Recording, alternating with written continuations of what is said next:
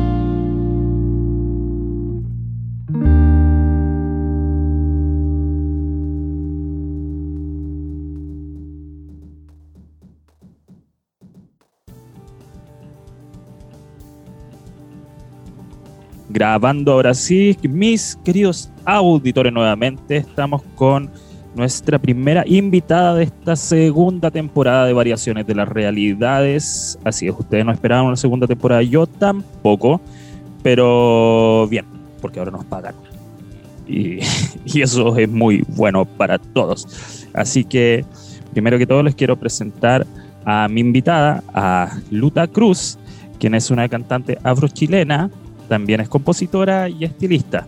Y además es una voz súper fuerte, está siendo una voz súper fuerte dentro de las disidencias, dentro del, digamos, de las nuevas disidencias negras, migratorias, ¿cachai? Eh, diría que también que sexuales, no sé, ahí, ahí lo vamos a, profundizar un, un, poquito más. Eh, primero que todo, Luta, ¿cómo estás? ¿Cómo has estado estos este pequeño veranito de San Juan que se nos dio y ahora se nos encerró de nuevo. ¿Cómo, ha sido tu, pequeño proceso durante este, digamos, digamos, 2021 en adelante? Luego podemos ver qué pasó con el 2020. Hola, hola, ¿cómo estás? Qué gusto, qué gusto saludarte de nuevo, escucharte, estar aquí. Y mm, bueno, estoy bien. Bueno, la verdad, mira, la pregunta que me hiciste es súper profunda. sí.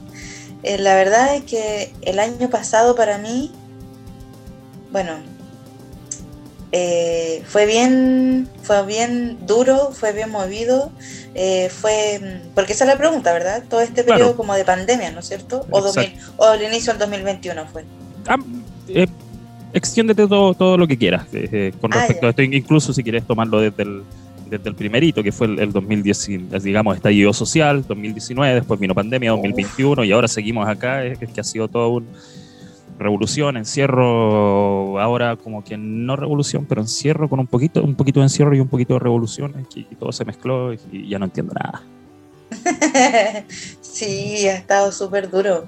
Eh, pucha, a ver, vamos, voy a empezar desde el 2018.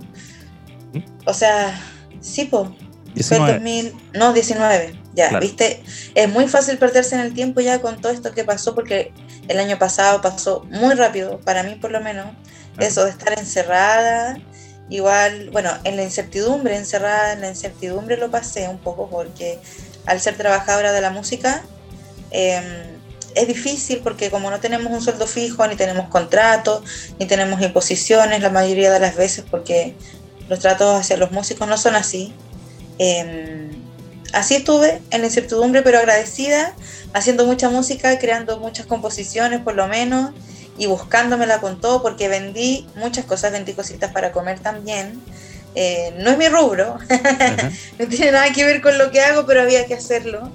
Y bueno, pero la verdad, a ver, desde el 2019, en octubre cuando empezó la revuelta, eh, la verdad, primeramente sentí mucha alegría. Estuve muy contenta de lo que pasó en Chile porque jamás pensé que las personas se iban a dar cuenta de que se estaban aprovechando de ellas, de sus impuestos, hace porque esto viene pasando desde siempre. Jamás pensé que se iban a revolucionar así. Y, y ¿sabéis qué? No es tanto que se revolucionen, es la unidad. Nunca me había sentido tan segura en la calle. Y eso fue hermoso, como que sentí que en algún momento todos teníamos eh, un sentimiento en común que era como unirnos. Tenía muchas ganas de decir quemarlo todo, pero la verdad no, no sé si todos sentían eso. Eh, Yo sí. Pero sí. sí, y la verdad lo encontré muy bonito, pero ¿sabes qué? Siempre me llama mucho la atención. Ahora, por ejemplo, después de que pasó ya dos años, ¿no es cierto? Desde eso.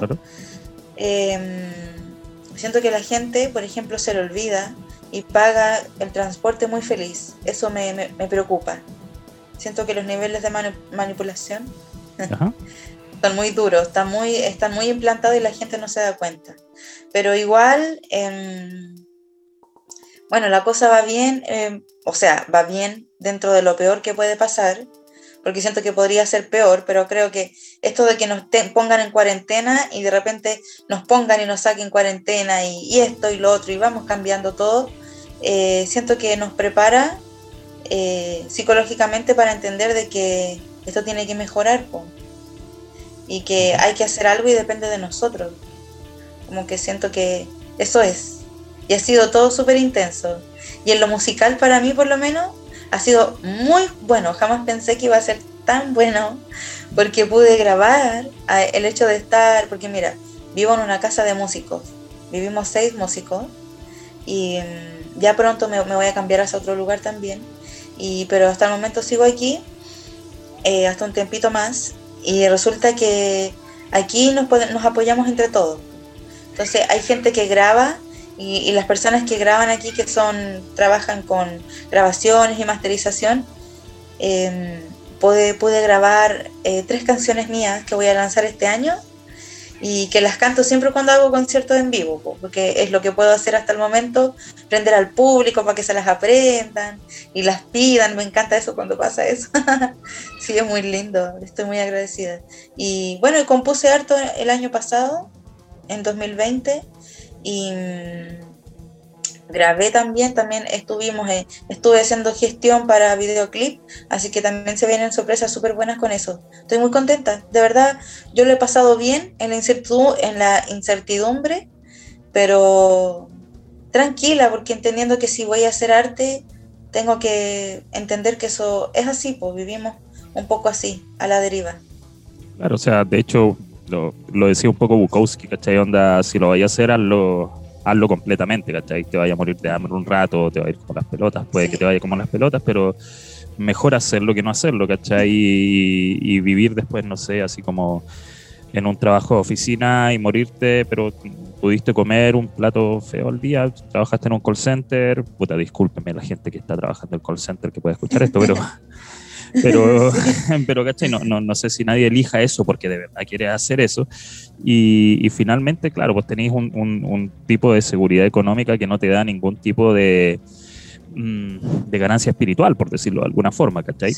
Y dentro del mismo punto, es, claro, por la, todo lo que fue el, encierro de la pandemia y lo que está haciendo ahora y probablemente vaya a ser, eh, es como una oportun crisis dentro de la cual... Eh, si bien hay, habemos mucha gente que, que, estamos en la incertidumbre de lo que pueda pasar económicamente, ¿cachai? Porque, como lo hablamos hace un poquito, no, no tenemos un gobierno protector el cual nos permita eh, cuidarnos, ¿cachai? Sino que nos dice no se cuiden y además trabajen.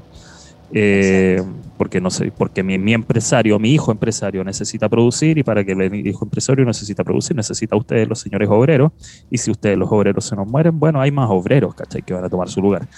Entonces, para uno, dentro de, la incertidumbre que significa no, tener muy claro cómo vaya a pagar las cuentas el otro, el otro mes, eso igual te abre una ventana de, no sé, de mirar hacia adentro, ¿cachai? Y de poder aprovechar algunos tiempos que, que a lo mejor no, no estaba ahí, a lo mejor tenía mucha libertad, no, no eso.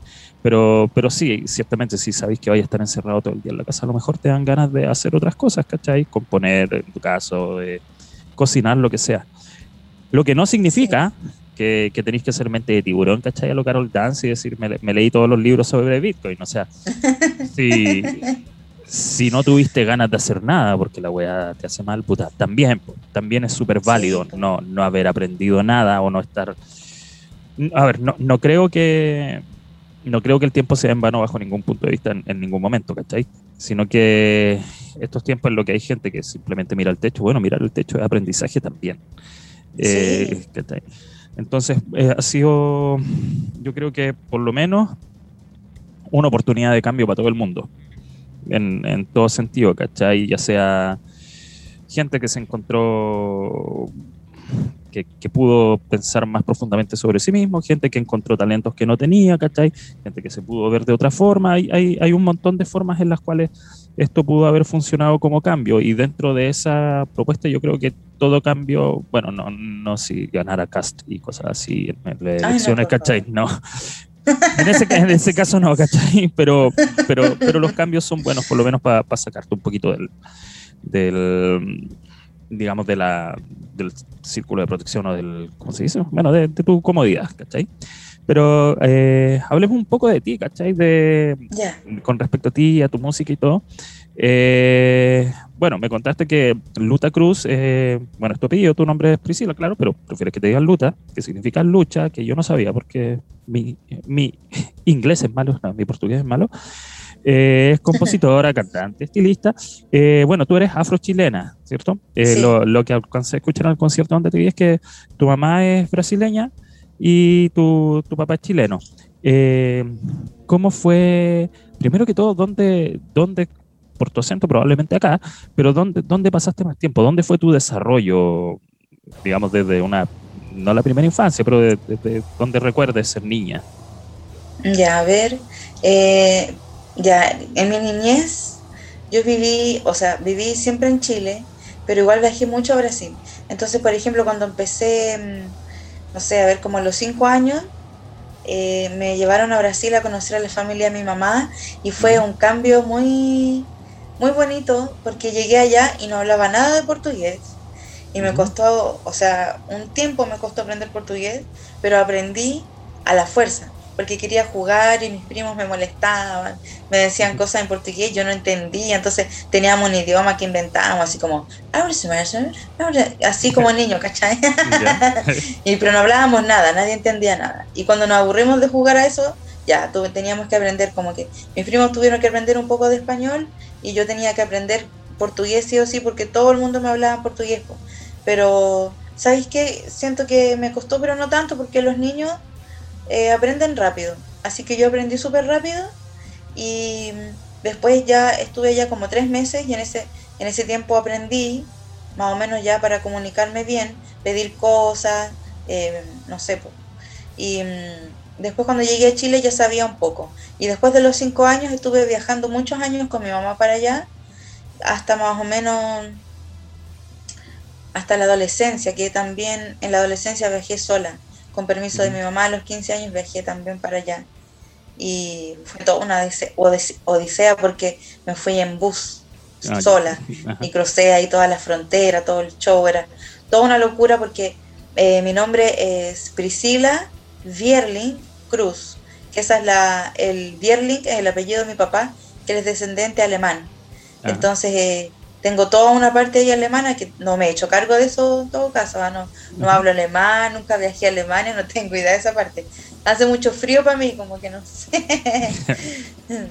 sí, no me llama mucho la atención hasta el momento, porque creo que en algún momento ahí tendré que hacerme cargo de esa parte.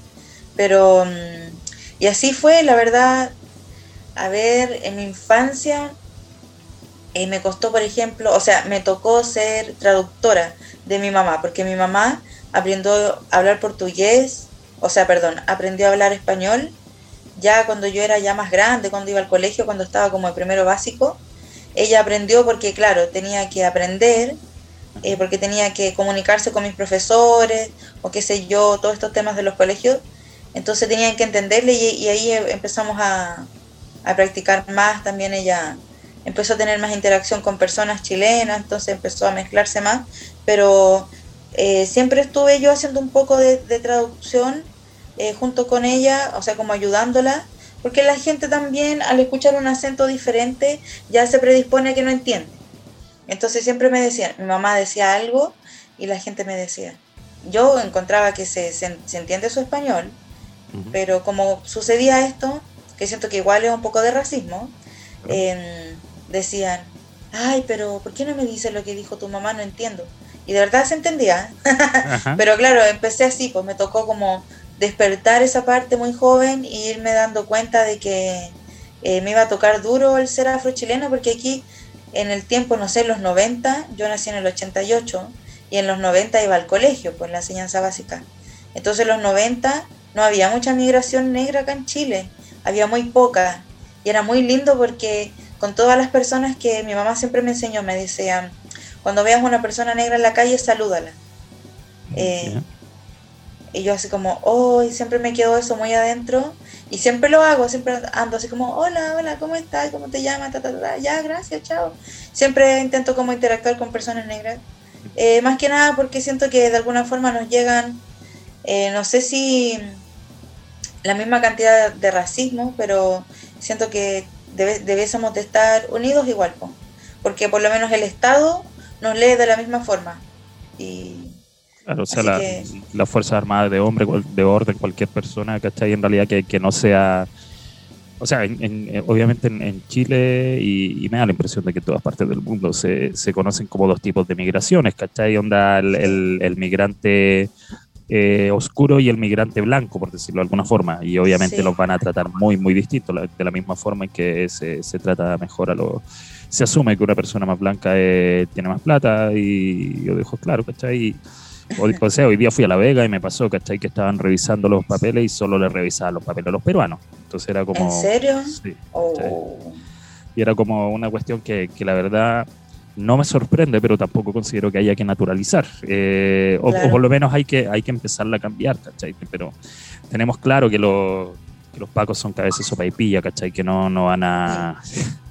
no van a aprender, ¿cachai? Y que esa es una institución que se debe disolver, idealmente en ácido, y, transformar en, algo nuevo que con, de gente con, un mínimo de educación, por lo menos.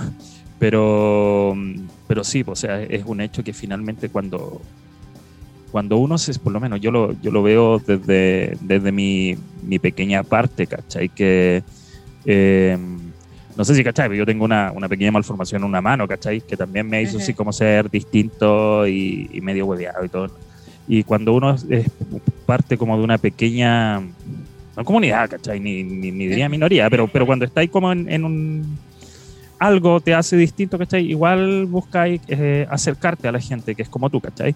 Porque finalmente el, eso te hace tener más herramientas independiente de que eh, no siempre sean personas que tengan las mismas opciones mm, o los ideales que tú, pero, pero finalmente lo que hacen lo que hace comunidad generalmente es tener algo en común con, las distintas redes que uno tiene, ¿cachai? Entonces, eh, puede que mi mano me, haga tener algo en común con un, con un, grupo de personas, que ser músico me haga tener eh, algo en común con otro tipo de personas, que tener la ñata grande me haga tener, tener algo común, ¿cachai? Con, con los árabes, ¿eh?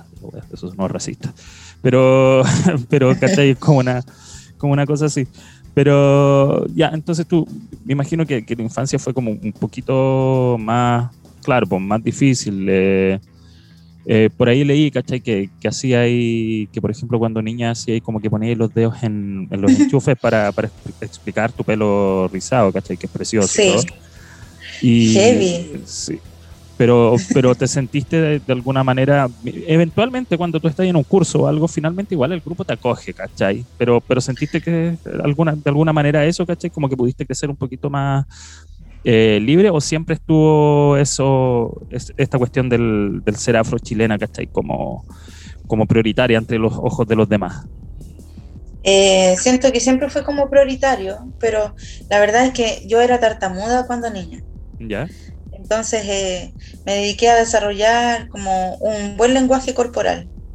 Entonces, eh, por eso mismo, como lo que contabas tú recién, que cuando me preguntaban por qué tenía el pelo así, porque, por ejemplo, yo ahora tengo el pelo corto, considero que mi pelo es corto en comparación con lo, con lo que tenía cuando niña, porque lo tenía muy largo hasta la cintura, y, por ejemplo, muchas veces lo que pasaba es que me, me mandaban muchas comunicaciones, porque según ellos yo no iba peinada, y si te digo que, o sea, para hacerme un moño me demoraba un montón de rato, onda tenía que mojármelo, hacer todo un ritual, eh, peinarlo muchas veces, muchas veces, estirarlo harto para que se amarrara bien, eh, quedaran todos los pelitos bien, ¿no es cierto?, juntos eh, hacerme un moño bien apretado, que era lo que me hacía mi mamá, y me mandaba para el colegio con una cola, ¿cachai?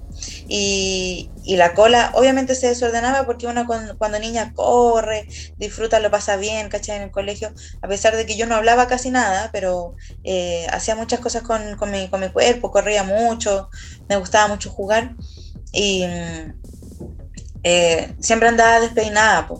Bueno, y siempre hubo, se marcó esa diferencia en mí como que siempre yo era distinta a las demás, eh, o por ejemplo, no sé, eh, me, me, preguntaban, me decían, ay, ¿por qué tienes ese color? Y me pasaban la lengua, y como que, o sea, se pasaban la lengua en el dedo y después la pasaban por mi, por mi piel, así como refregándome, eh, para ver si se me salía como la mugre, ¿cachai? Y, yo les los miraba así como, y me decían, ay, eres súper negra. Y yo dentro de mí pensaba, vieran ellos mi mamá, porque mi mamá es más oscura que yo. Entonces yo decía, vieran mi mamá, se mueren de miedo. yo pensaba eso, ahora de adulta me río nomás, porque ya, digo, ya son, son cosas pasadas. Pero en ese momento, por ejemplo, me afectaba mucho. Eh, como que no entendía por qué había esta reacción hacia mí si yo era para mí una, una niña normal, porque crecí, por ejemplo, en mi casa, eh, mi familia se compone así, mira, mi papá era muy, muy rubio. Él falleció hace, hace varios años ya, cuando yo tenía seis años. Entonces mi mamá quedó viuda en, en, los años 90 acá en Chile y por eso te digo, ahí fue cuando me, me tocó también ayudarla mucho con su español. Bueno, y mi familia se componía, eh, estaba mi papá que era muy, muy blanco, con el pelo como rubio, ¿cachai? Los ojos café, café claro por ahí y, muy blanco y, con pecas. Yo, yo tengo el recuerdo que mi papá era tan, tan blanco que se le veían las venas, entonces a mí me llamaba mucho la atención eso. Y, y mi mamá, que es, negra, una mujer brasilera, negra, como un color como café, como chocolate, muy linda, tiene un color muy precioso. Y, y mi hermana, que es más, inclusive es más oscura que mi mamá, porque tengo una hermana mayor, ella es hija de un hombre africano entonces ella es más oscura y, después está mi otra hermana, que tengo una hermana aparte de papá, que ella es pelirroja, bien blanca, bien pecosa y, bueno, y tiene los ojos del mismo color que mi papá. Y después por último estoy yo, ¿cachai? Estoy yo que soy la mezcla de los dos, entonces sí, que tengo un color eh, como, no sé, yo, siempre digo que soy café, pero soy un poco amarilla también, entonces soy como, entre no sé, soy una mezcla rara. Y, mi pelo que también es afro y mis rasgos de la cara. Entonces, eh, al ser una mujer negra más, más clara, eh, siempre soy, siento que soy muy juzgada. De alguna forma tengo privilegios eh, frente a una mujer negra más oscura, sí, tengo más privilegio porque la gente piensa que soy más educada de alguna forma. Siempre se piensa que las personas más blancas o más claras eh, siempre tienen mejor educación. Entonces por eso digo, tengo más privilegios, pero por eso, como por el, por el color. Y, pero siempre he vivido mucha discriminación.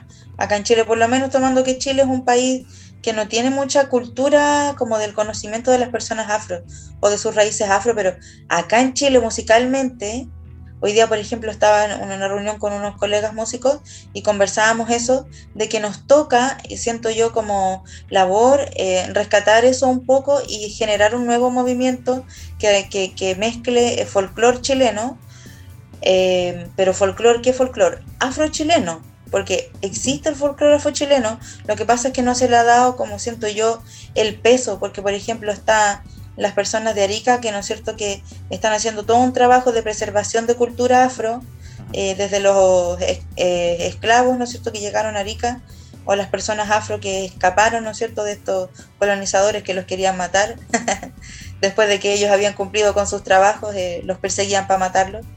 Em, no es nada que no que yo no, no dude, ¿ah? porque siento que esto sigue pasando en muchos lugares del mundo. Eh, la gente trabaja o no se les paga o la gente trabaja y si reclamáis también te matan o te persiguen. Eso pasa. Entonces, em, bueno, siento que es importante rescatar esa parte afro chilena como para poder hacer música en el caso mío. Y estábamos conversando eso sobre qué significa ser eh, como o qué significaría una musicalidad afro chilena entonces estábamos hablando súper intenso el tema sobre que cómo sentimos nosotros los afrochilenos eh, nuestra, nuestra afrochilenidad.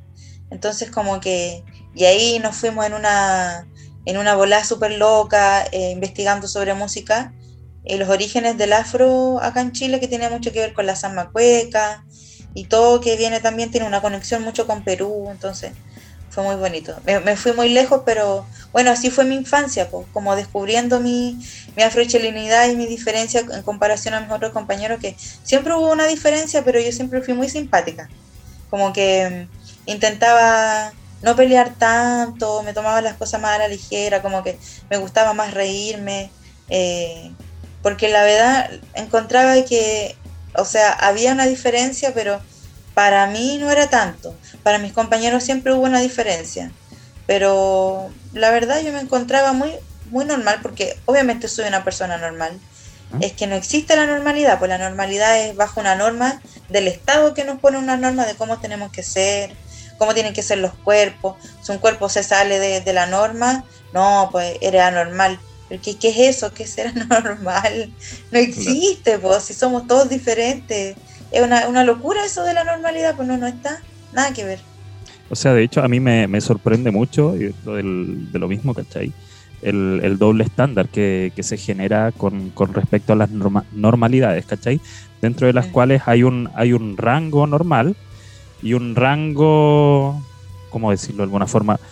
Eh, básicamente un rango penita, ¿cachai? Que así como el ejemplo que, que más te lo, que, te, que, que a mí me, me llama la atención es el ejemplo Chile Teletón, ¿cachai? En ah, donde, ¿cachai? En donde todos se ponen la mano en el corazón, que los niños, ¿cachai? Pero como que tenéis que cruzar cierto umbral, en este caso de, no sé, de diferencias físicas, ¿cachai? Para entrar en eso. Pero si no, si estás dentro del umbral así como a ver, como, como lo dijo alguna vez Lenny Kravitz, ¿cachai? Que soy demasiado blanco para ser negro y demasiado negro para ser blanco. Y uno de repente mm. tiene pequeñas diferencias que te hacen ser distinto a la, a la moda, a la norma, ¿cachai? Sí. Y, y, la moda y la norma, ahí ya no, ya no está el umbral penita, ¿cachai? Ya no está el umbral yo, ya no está el umbral entiendo que estáis siendo que eres una persona distinta, ¿cachai? Eh, ahí está el umbral, te miran feo, sí, te miran feo y y hoy, ¿cachai? Mira como, a mí en mi caso, mira cómo tiene la mano, ¿cachai? O de repente, puta, mi, mi hijo es autista, ¿cachai? Y, a veces le dan crisis en el bus o en, en, el metro, ¿cachai? Y no es como que entiendan puta así, el, el, papá lo está pasando mal también y está tratando de calmarlo, no, es mirar feo, es, es simplemente mirar feo, ¿cachai? Y, y ahí uno piensa como, puta, esta gente en realidad no, no, no tiene, no tiene ninguna ninguna conciencia con respecto al otro, más lo que le dicta la tele, ¿cachai?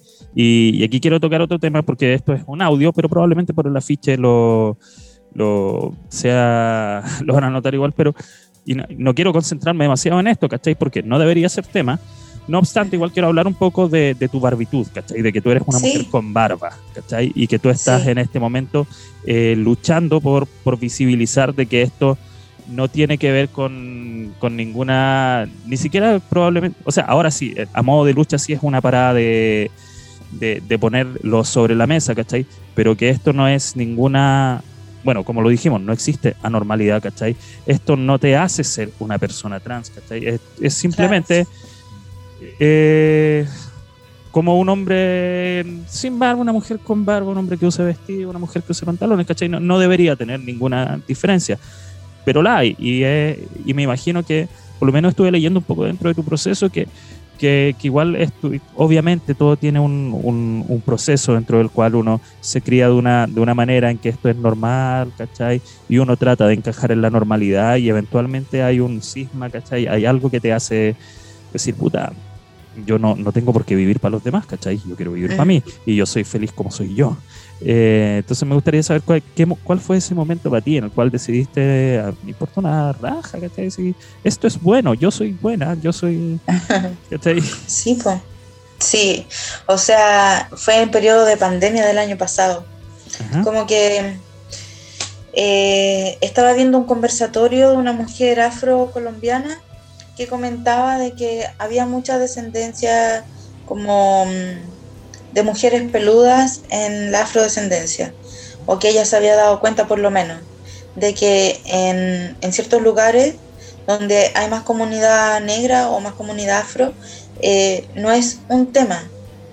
Eh, entonces, como que, por ejemplo, no sé, en territorios donde hay más precariedad eh, o que o no sé cómo, a ver, cómo lo explico, en territorios donde son más precarizados por el gobierno, porque la gente, entendamos que la gente siempre es precarizada por los gobiernos, no es que una persona elija ser pobre y se va a quedar ahí, no, es el gobierno que no abre las oportunidades, o los estados eh, que no abren las oportunidades para, para el pueblo, para las personas.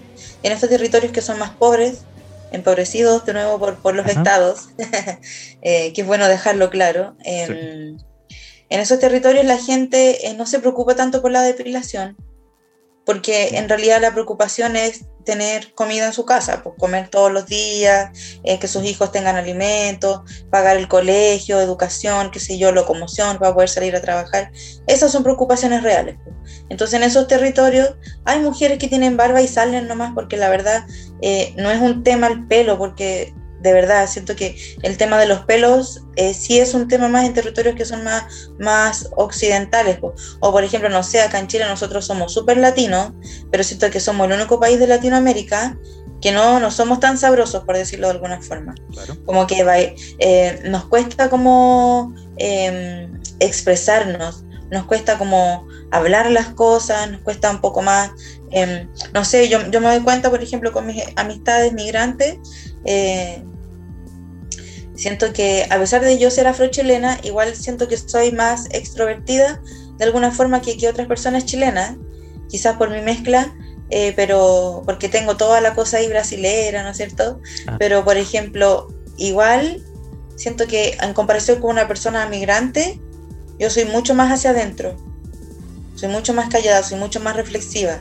Entonces, eh, partiendo desde el tono de voz, desde la forma de hablar, de la forma como moverse, Em, entonces eso me hace mucho pensar y digo, claro, quizás yo soy más hacia afuera, por decirlo así, o expreso mucho más que una persona chilena, como 100%, 100% no sé, no sé, no sé si decir 100% chileno está bien, pero eh, me refiero a una persona que, que, sea chilena, que de los dos padres chilenos, por ejemplo. Eh, entonces me doy cuenta, porque somos más hacia adentro. Y ya me perdí con la pregunta que me hiciste, me fui muy, muy para otro lado. Claro, era, era cómo, cómo te sientes, o sea, cómo, cómo participa esta, esta cuestión de ser una, una mujer con barba, ¿cachai? Ah, Dentro de la sociedad actual, ¿cachai? Y, y deja un, un cachito, pero bueno, yo me crié en el campo y en el, en el sur, en el campo, ¿cachai?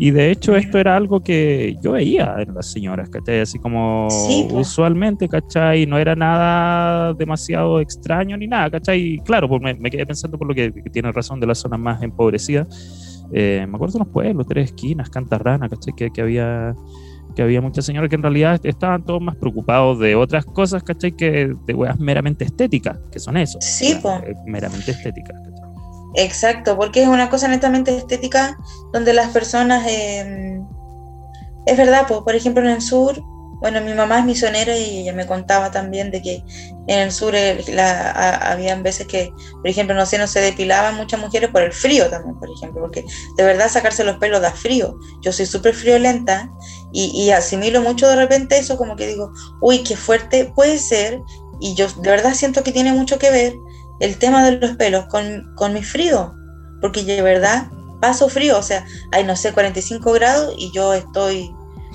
eh, no sé si con frío, pero para mí está bien. como que una temperatura bien para mí, bien, así como, y si es más, no, no, no, no hay problema, no sé, como que el calor nunca me molesta, pero mm, como yo vivo como mujer con barba, bueno, como empecé con todo esto, bueno, fue en pandemia y en un momento dije, ya, a ver, estoy encerrada en mi casa.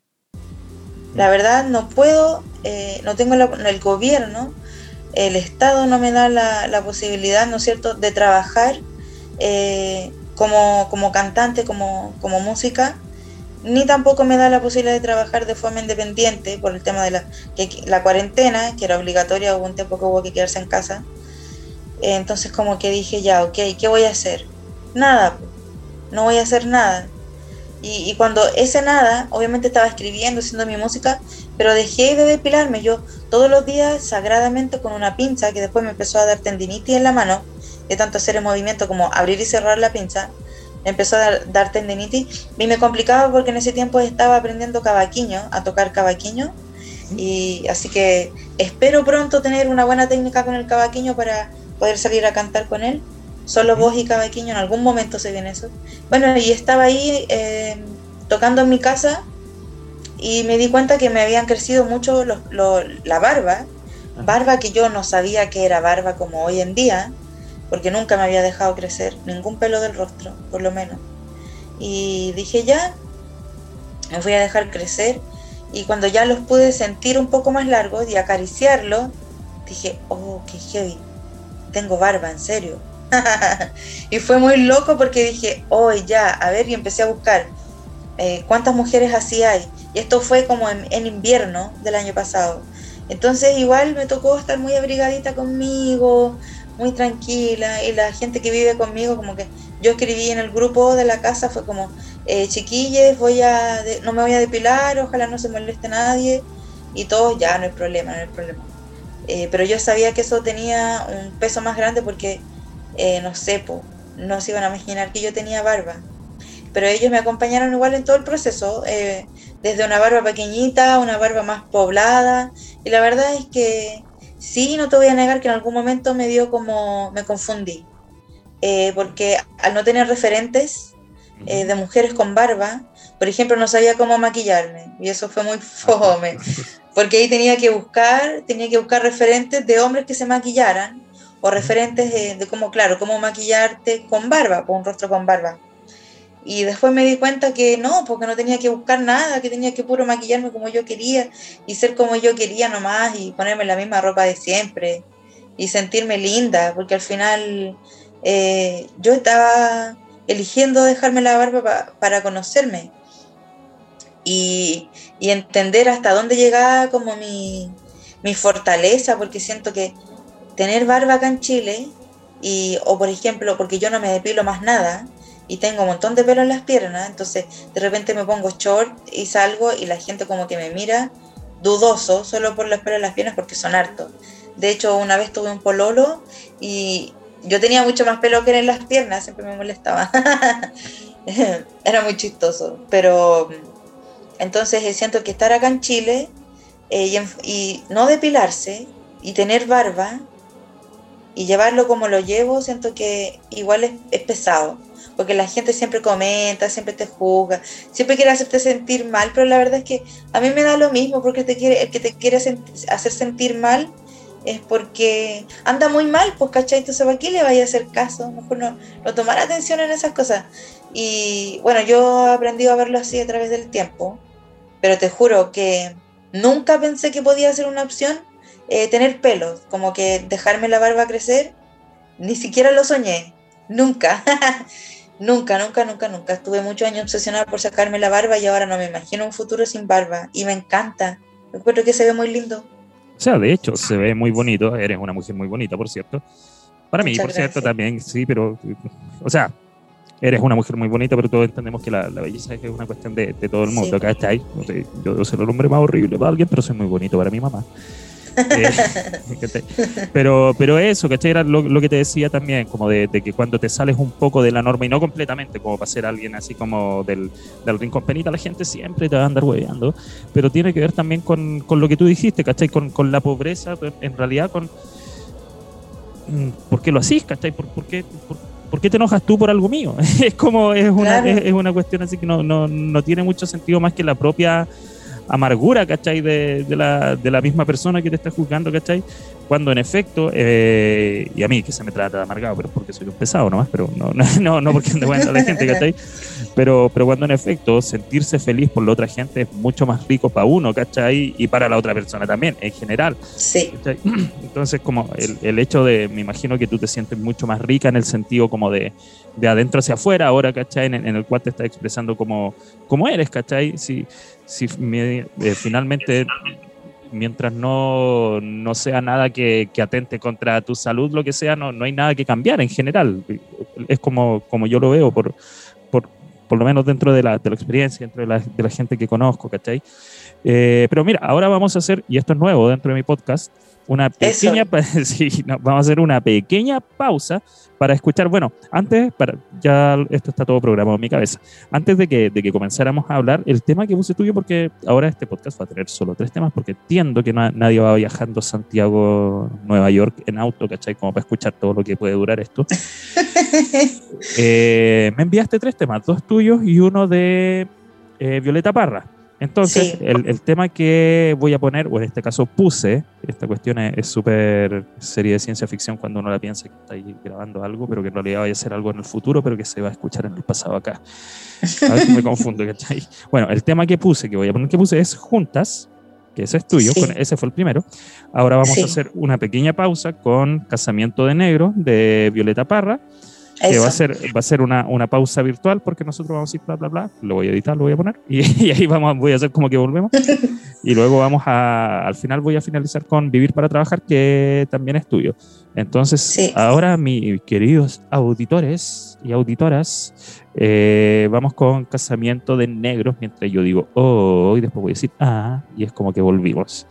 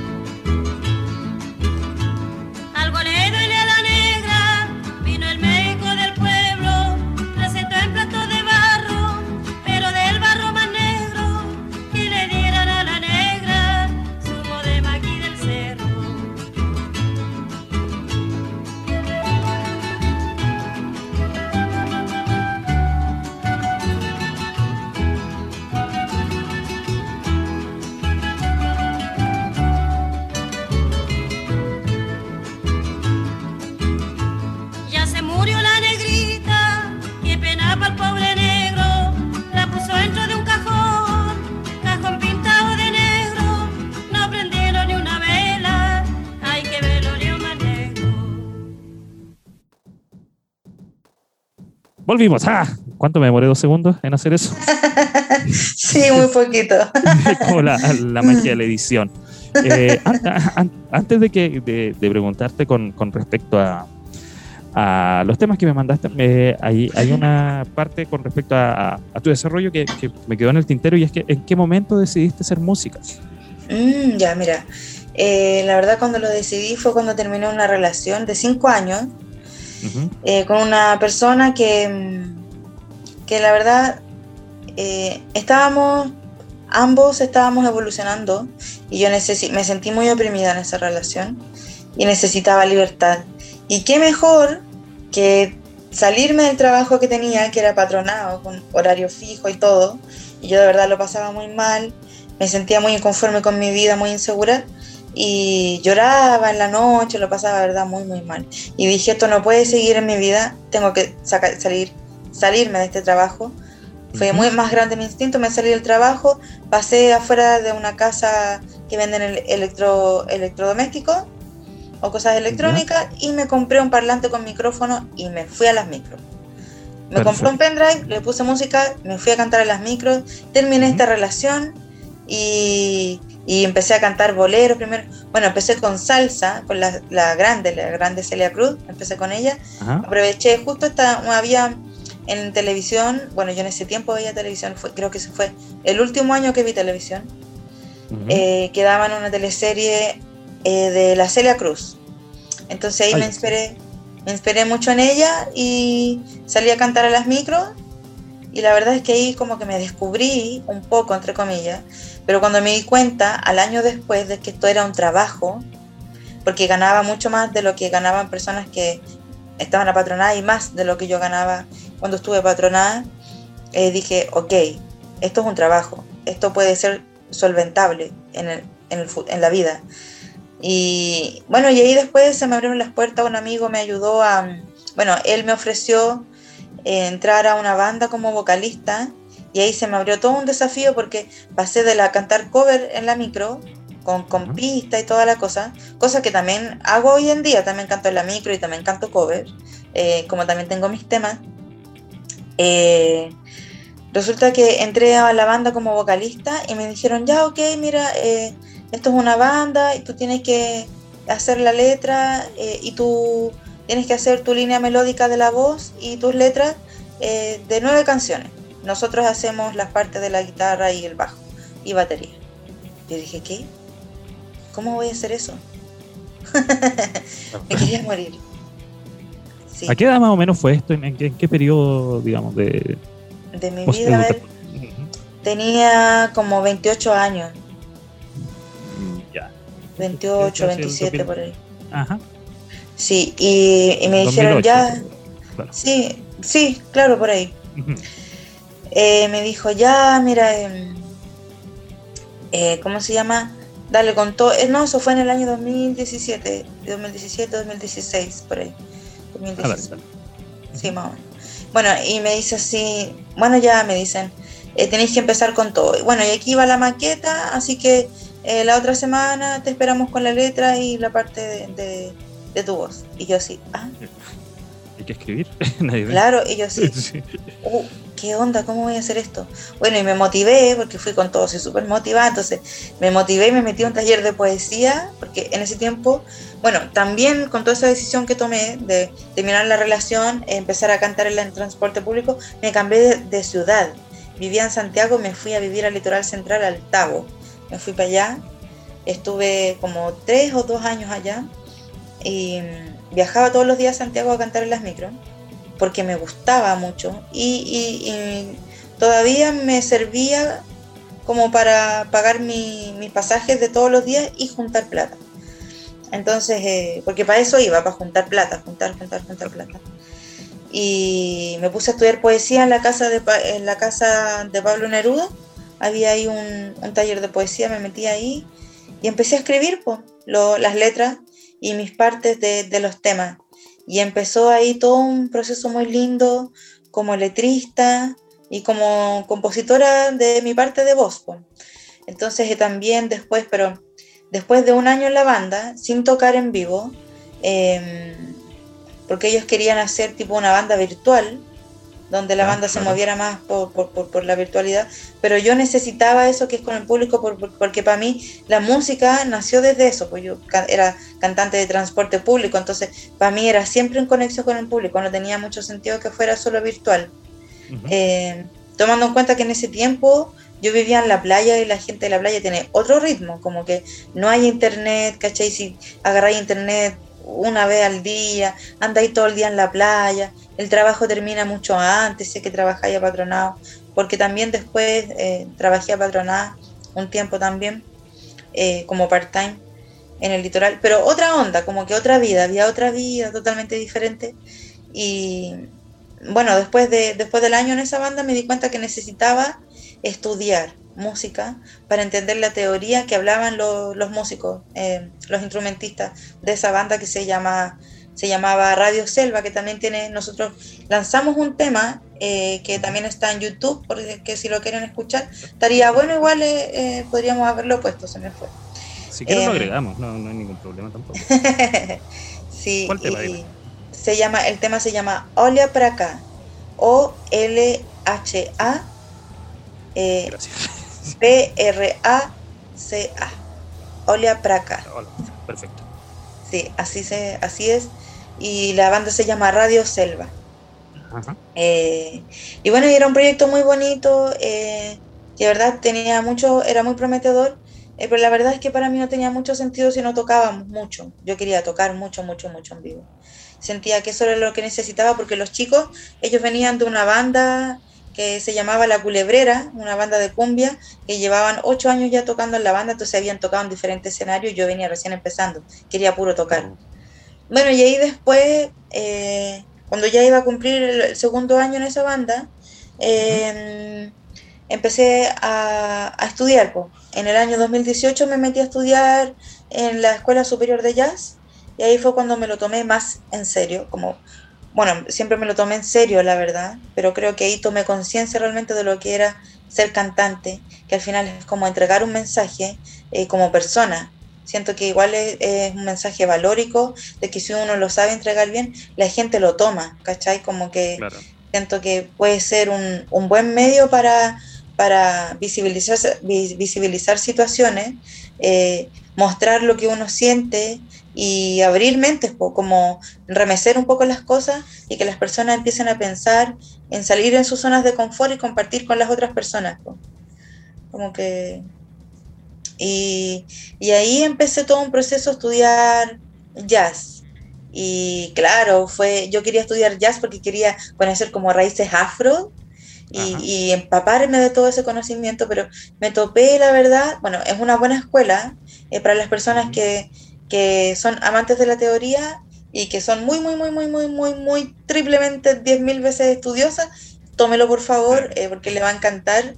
Yo soy un poco más dispersa, como que me gusta un poco más eh, otras cosas. De hecho, descubrí también que soy mejor para la rítmica, por ejemplo, que, que bueno, también es teórico, pero otra parte.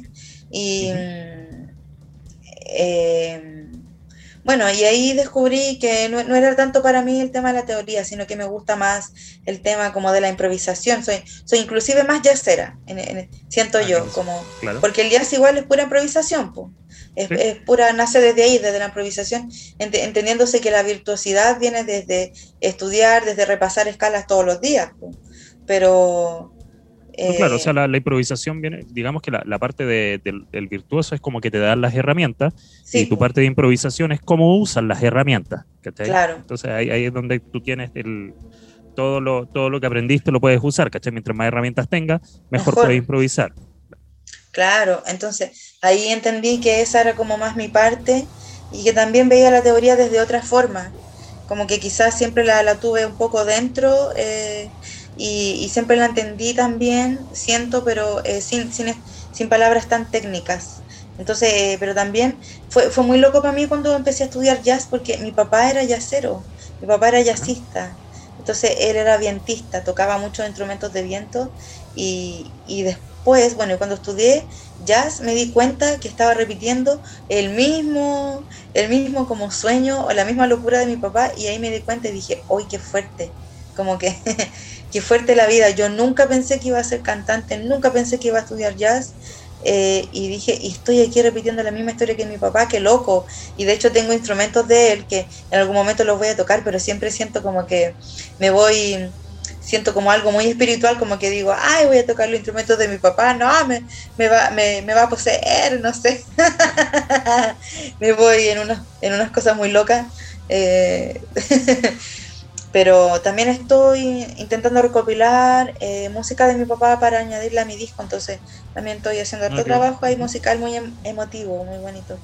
Y mm, bueno, bueno, ahí estudié jazz ese año, son tres años, pero yo estuve un solo año, porque entendiéndose que después del año 2019 yo ya vivía en Santiago y no tenía la verdad, como la situación económica no me daba para volver a estudiar, pagar arriendo. Eh, y, y también...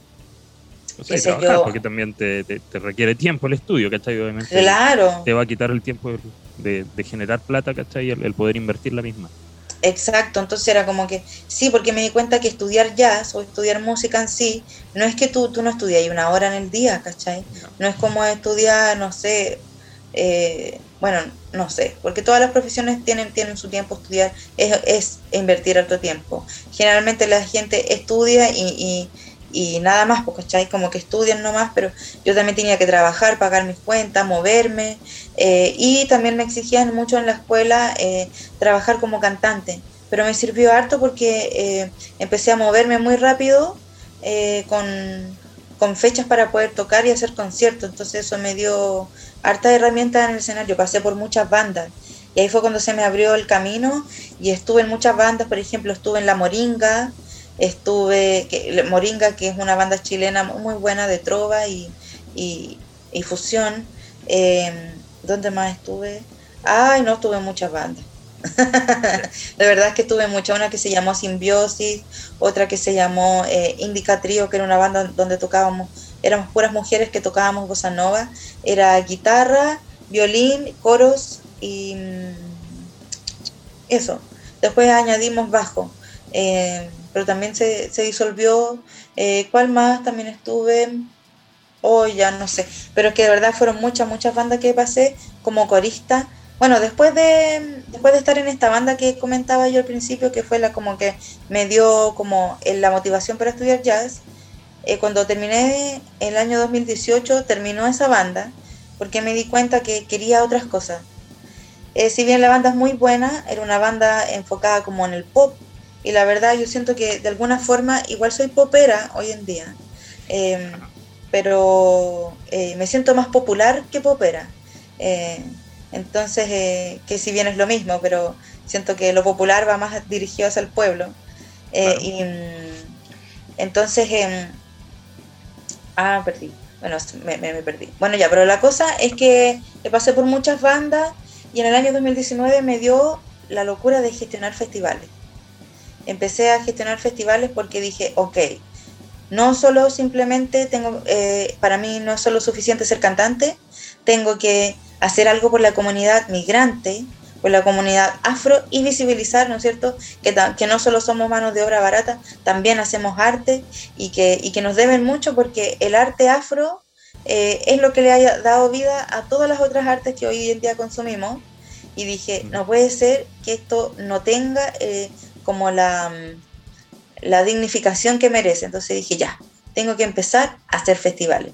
Y empecé a, hacer, asistir a unas reuniones que habían con unas colectivas migrantes que estaban em, como, como direccionadas a hacer, a visibilizar eh, arte y cultura. Entonces ahí junto con ellos eh, hicimos, gestionamos el primer festival que era, fue, fue, muy interesante porque yo me metí como jugando, pero después me, me vi a cargo de, todo, de toda la parte musical y yo era solamente un estudiante de música.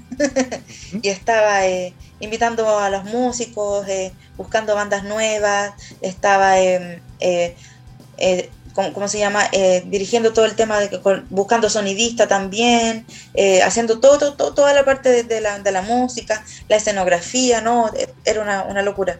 de los catering, estaba preocupada de eso, los camarines, ver los horarios de los artistas, cómo, cuándo entraban, cuándo no, los discursos, toda la cosa, ay no, una locura. Y mm, sí, me vi envuelta en una cosa muy loca y que verdad es harta, era harta pega, y bueno, y esto eh, nunca fue pagado, yo lo hice más que nada por, por amor. Y la verdad es que, bueno, el primer festival fue el 30 de agosto eh, del, 2000, del año 2019 en el, en el Teatro San Joaquín. Ese festival se llamó Festival Migrante y reunimos a personas, eh, personas migrantes, afros y mapuches, ¿no es cierto? Personas indígenas que, mm, que se presentaran en la área de las artes. Y estuvo muy, muy bonito, se llenó harto hubo, mucha diversidad, fue muy, fue, muy hermoso. Y esto fue gratis también para la población, para la gente de San Joaquín. Y después, un mes después, el 31 de octubre, que es el Día contra el Racismo, em, nosotros hicimos, gestionamos un festival con las mismas colectivas, de la misma forma también, estaba ahí sacándome todo lo que tenía, todos mis conocimientos posibles, porque la verdad es que, ¿sabéis qué? Eh, manejar con bandas y artistas es difícil porque piden muchas cosas, yo lo entiendo, yo también soy artista y, que, quieren muchas cosas, tienen hambre, tienen sed, eh, necesita esto, se le rompe la ropa, que ellos, no sé, le falta algo, y, tú, y yo también cumplí con, todo eso y aparte también me presentaba, entonces era una locura, era una locura, sí, pues de verdad lo volvería a repetir, porque amo, me encanta, de verdad me encantó, lo pasé súper bien, me estresé, pero me encanta. Y, y eso fue en el Museo de la Memoria el 31 de de septiembre. De septiembre, ya. Sí, el 31 de septiembre, el Día contra el Racismo. Em, Sí, pues estábamos, estábamos un poco ahí a ver complicado si la gente no pescaba, nos pescaba porque era, ¿no es cierto?, tiempo posterior de fiestas patrias. Y bueno, pues teníamos otro festival eh, pensado para diciembre, como despedir el año también, con una temática antirracista también, pero vino todo este tema de la, de la revuelta, que encuentro que fue hermoso y me abrió también una posibilidad para el año 2020, en enero del 2020, no, creo que el 18 de enero del 2020, eh, ya como que me gustó, le agarré el gusto a esto de los festivales, y porque la gente de verdad asistía y, me escribía, me decía, oye, yo quiero tocar, y yo decía, oye, qué bacán, no puedo creer que esto se esté generando un movimiento y que la gente esté tomando conciencia a través del arte, era muy, muy hermoso, y bueno, y ya que estábamos como súper oprimidos, en enero ya del 2020, que todavía no nos imaginábamos que venía todo esto del COVID, eh, hizo un festival en el patio de mi casa, sí, sí, no, no era suficiente. Entonces hicimos un festival, un, festival como íntimo y reunimos a cinco mujeres afros de diferentes eh, territorios. E hicimos de África, Haití, em, Chile, eh, Cuba y, Creo que era eso, sí. Em, y, teníamos cinco, cinco artistas de diferentes lugares. Creo que me falta una que no me estoy acordando. Ah, eran dos chicas de Haití, por eso. Hicimos un festival ahí que se llamó Afrofest. Y fue muy lindo porque la gente ahí recién tuvo la oportunidad de mezclarse con los artistas. Porque este festival, al ser más íntimo, se terminó, ¿no es cierto?, las presentaciones de las artistas y el público tuvo oportunidad de conversar con las artistas. Y eso fue hermoso porque se entendió todo. Ahí se entendió todo, me encantó.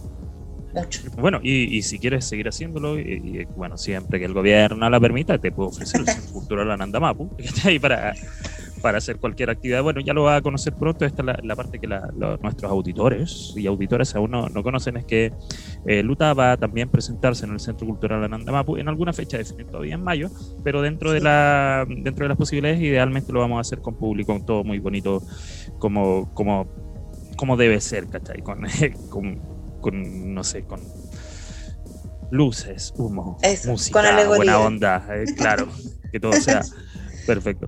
Y, bueno, y antes de ya como que entrar a, a despedirnos, eh, me gustaría saber por qué elegiste los temas que elegiste. Bueno, ahora vamos a, agregar a, a, Radio Selva con Hola Praca, ¿cómo se decía?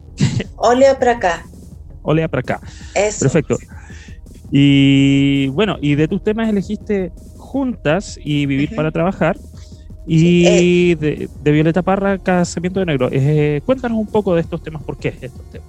Ya, mira, a ver, juntas, eh, la verdad, estos temas son súper inéditos. Yo mandé las versiones de instrumentales para no hacer tan, tanto spoiler con, la, con, el tema, porque la verdad encuentro que están... A mí me, me, gustan mucho los temas, siento que... Bueno, mira, a ver, juntas, este tema lo elegí porque este es, un, es el primer bossa nova que compuse en, conjunto con Tamara Canales, que es la guitarrista que trabaja conmigo. Em, esto nació primero desde una poesía que tenía escrita como para que fuera solo poesía, quería eh, hacer tipo una declamación instrumentalizada y la verdad es que me salió un bossa muy cantado, no, no hubo por dónde que fuera declamación y bueno, esto, mm, este tema es como un tema romántico, yo lo siento así. Es un tema romántico, pero mm, que no, no, está muy cerca como, del amor eh, romántico, como del apego, ¿cachai? Como que siento que habla un poco como desde... No, no, mira, cuando, cuando escribí la letra, eh, la poesía no iba dirigida hacia nadie, así que no tiene una persona, no tiene una inspiración como en sí fija.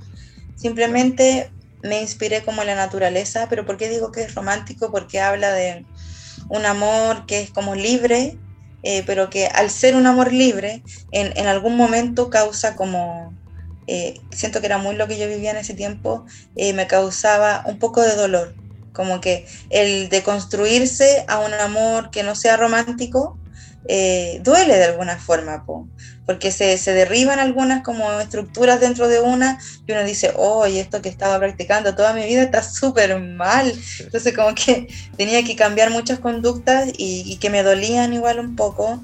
Y, pero, muy, muy lindo. Entonces como que empieza un poco caótico y después se resuelve. Eh, y me gusta eso. Después tiene mucha más luz y tiene mucha más, eh, como es mucho más eh, libre, por decirlo así, musicalmente. y mm, también elegí hacerlo sin una estructura, mis temas no siempre tienen una estructura tan convencional. Em, siento que parte de de desestructurarme también es importante desestructurar la música. Como que siempre tiene que venir la estrofa, el coro y ya. Eh, y después la estrofa y después el coro. Siento que también se, se, olvida mucho el tema de los instrumentistas. Yo al ser cantante, no, no, bueno, toco instrumentos, pero no considero que como mi voz, no al nivel de mi voz, eh, siento que también se le olvida mucho y se le quita espacio a los instrumentos. Entiendo que tiene mucho todo que ver con una cosa de marketing, de que en la radio un tema de tres minutos ya no suena, por ejemplo. Tengo claro que mayoría de mis temas quizás no, espero que suenen en la radio, con, con mucha fe, con mucha, mucha fe, pero mis temas son largos, duran como cuatro minutos. Entonces, em, porque tienen harta instrumentalización y siento que es importante eh, poder apreciar un instrumento que no sea necesariamente vocal. Eh, siento que falta mucho eso que antes se hacía. Y tiene mucho que ver también como con el jazz, que, es algo como nacimiento mía. Sí. Por eso elegí Juntas, que eh, eh, esa fue una composición muy linda. y también tiene unas partes en español, el coro es totalmente en español, así para que la gente aquí de Chile lo pensé también para el público chileno que lo pudiera entender, no siempre canciones en portugués, y, que entendieran un poco de mi historia que está como mezclada, pues, Brasil y Chile. Mm. Y también elegí el, tema que eh, se llama No quiero vivir para trabajar, porque la verdad es que no quiero vivir para trabajar. Quiero vivir. sí, no quiero vivir para trabajar. sí. ahora sí lo noto bien. Ya, sí, yo creo que nadie quiere vivir para trabajar. Y ahí nació en el año 2016 cuando vi a un chico migrante eh, trabajar en, la, en el aseo de las calles y la gente tiraba y tiraba basura. Y encontré que eso era como muy feo de, una cultura chilena porque la cultura chilena lo hace. Yo de repente me doy cuenta que, ah, agarro una cosa así, no sé, estoy comiéndome un dulce, ta, y lo tiro. Yo me he dado cuenta de mí misma, ah, y tiro el papel y me encanta ver cómo vuela. Pero, oye, ¿qué onda? Recógelo, pues, ¿cachai? Yo, yo, yo me yo me molesto a mí misma, como ya, si quieres, tíralo, eh, pero recógelo. y voy, lo recojo y lo voto. Sí, es una cuestión de cultura, entonces como que... Y ahí escribí la canción eh, con intención de que se entendiera de que... Yo la verdad, porque el coro dice, eh, necesito ayuda, necesito un hogar, no quiero vivir para trabajar. Em, ah, no, necesito una ayuda, necesito un hogar, necesito una vida, no quiero vivir para trabajar. Y la verdad es que en ese tiempo yo estaba recién iniciando la música en el año 2016, fue cuando lo escribí, cuando trabajaba en las micro y estaba en esta banda que se llamaba Radio Selva. Eh, estaba ya con pretensiones de venirme a estudiar a Santiago y estudiar acá y, ya estaba pensando de que pensaba así como, oye, ¿qué onda? ¿De verdad necesito ayuda? ¿De verdad necesito un hogar? Así como, y de verdad necesito una vida, así como una vida digna, eh, donde pueda dedicarme a lo que me gusta sin tener que vivir para trabajar. Entonces, este es como el coro, porque en realidad eh, junté esta experiencia como del chico que trabajaba en, en, en, el aseo, ¿no es cierto? Que era operario del aseo, eh, más mi vivencia en ese tiempo que siento que no es muy diferente a lo que, a lo que estoy ahora, porque también ahora me estoy cambiando de casa, eh, para vivir sola, independizarme. O sea, soy independiente desde los 19 años que vivo sola, pero eh, la verdad, ahora tengo ganas de vivir sola, sola, sola. Y es muy rico también. Siento que una nueva etapa como compositora, eh, porque de repente, no sé, pues si quiero cantar a las 5 de la mañana no voy a molestar a nadie más que a mí. Pues. y entonces siento que esa también es un, un buen camino. Y por eso se llama No quiero vivir para trabajar y por eso los mandé instrumentales para no, no tirar todo porque tengo que lanzarlo en algún momento. Sí, así que va con lanzamiento, con videoclip y todo el show que ya grabamos el videoclip de juntas.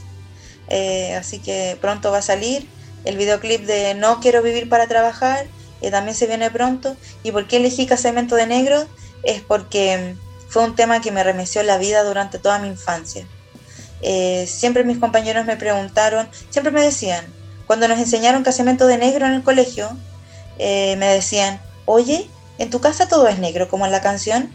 Y yo los miraba así como, mm, no.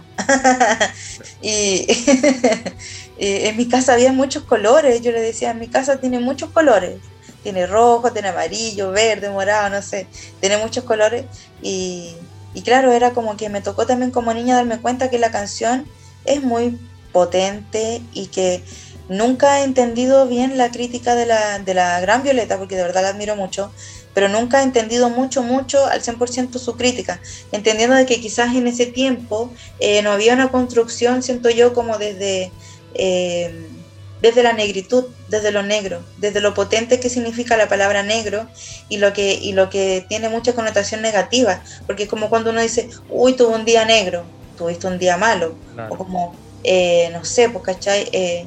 ay, se me puso todo negro, se me nubló, por ponerte un ejemplo. se me nubló. Eh, negro. Claro, todo lo que tiene que ver con negro siempre es negativo, entonces como que eh, desde niña me tocó también darme cuenta desde eso. De, y casamiento de negro era como que me molestaban porque me decían, ah, te vas a casar con un negro y todo va a ser negro, jajaja. Ja, ja, Y a mí me, a yo como que me quedaba pensando nomás.